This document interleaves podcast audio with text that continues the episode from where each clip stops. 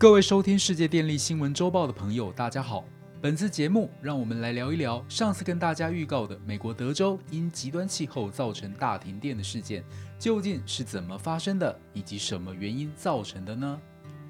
美国遭遇的这波全国性寒灾，是从二月十号、十一号与二月十三至十七号开始的极端气候现象。一开始原本是北太平洋温带气旋的影响，挟着低温的冬季风暴从美国西北一路强袭，过程中大气系统带来的低温不但让美国全境百分之七十三的地区降下大雪，风暴更横贯北美大陆，一路往东南方向猛袭而来，侵袭全球石油重镇德州。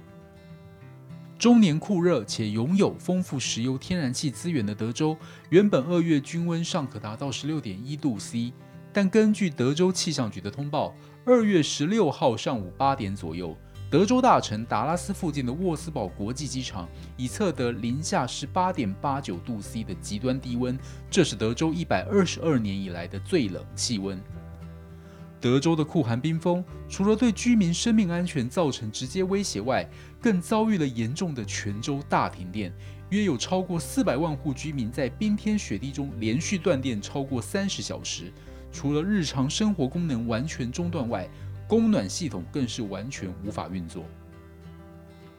造成德州大停电的原因主要有以下几点与大家分享：第一个是燃料供应链断裂，包含天然气输送异常及天然气存量不足。天然气输送异常是因为天然气开采过程中会残留一定比例的水汽，在极端气温下，水汽会冷冻结冰。德州各地的天然气设施缺乏防冻设计，无法因应气温暴跌，因此严重阻碍天然气管线的输气效率。德州将近一半天然气生产作业因此中断。再来，天然气存量不足，是因为德州本身盛产天然气，燃气电厂多未考虑极端气候可能对天然气输送造成的影响，因此天然气安全存量规划不足。第二个是负载预测失准。德州曾在二零二零年十一月就极端严寒事件进行评估，推估用电尖峰落在五十七点七 gigawatt，但是本次受风暴侵袭期间，冬季用电尖峰创新高，来到六十九点二 gigawatt。此外，由于机组例行性停机检修排程系参考负载预测，因此随着预测失准，排电机组在冬季进行停机检修。造成本次事件发生时无法及时上线，影响了系统供电的充裕程度。第三个是独立电网缺乏澳元。德州百分之九十的区域属于独立电网，由德州电网系统营运商 ERCOT 负责营运，能够从邻近电网传输的容量极为有限。此外，同一时间，中西部与墨西哥当时同样受恶劣天候影响，导致电力需求大增。各方均面临电力紧塞状况，使得并联的电力网均无法发挥作用。第四个是部分电厂进行岁修，无法供电。德州的电厂通常在冬季进行例行性维护，以因应夏季尖峰用电需求。ERCOT 预估约四 gigawatt 的机组将在冬季进行停机检修，此亦加剧风暴所造成的供电紧塞问题。第五个是供电余裕不足。ERCOT 的备用容量率为北美地区最低。据报道指出，ERCOT 自2010年起备用容量率从百分之二十左右下降至百分之十，电源不足的问题加重电网营运商维持稳定供电的压力。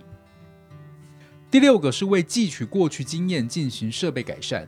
德州在2011年曾经历较本次轻微的极端气温。尽管美国联邦能源管制委员会当时提出发电设备应强化耐寒设计，但是无论是德州政府或是电力管制部门，均未采取适当行动。除了以上几点，也有人质疑这次大范围停电的潜在原因为风机冻结而无法运转，并宣称再生能源不可靠。虽然风电是德州十分重要的电源，风机冻结虽有造成影响。但因冬季时风力发电占比原本就相对较低，在事发当周可调度的风电仅有六 gigawatt，占比百分之七，所以这并不是主要原因。这次停电事件造成的影响，除了使德州超过四百万户居民在连续超过三十小时无电可用外，有民众表示，即使当电力恢复时，只是维持基本需求并关心一下新闻，就收到数万元账单。至于更关心时事而多用一点电的人，就收到高达新台币四十五万元的账单，电费飙涨到平日的百倍之多。显然，在德州电业的高度自由化下，一切由市场竞争来决定。在极端的情况之下，就会有这种异常价格飙涨的状况发生。因此，德州政府也随即颁布紧急命令：第一个是阻止能源业者寄发账单；第二个是禁止对未付款的用户断水断电。而电网系统营运商 ERCOT 在饱受各方责难下，五名董事会成员也引咎辞职。美国联邦能源管理委员会也表示高度重视，将检视气候变迁对美国能源可靠度的影响程度，并努力确保电网有能力在极端气候下仍能正常运作。以上是本周世界电力新闻周报的整理报道。若喜欢我们的频道，请不要吝啬与好朋友分享哦。下周再会。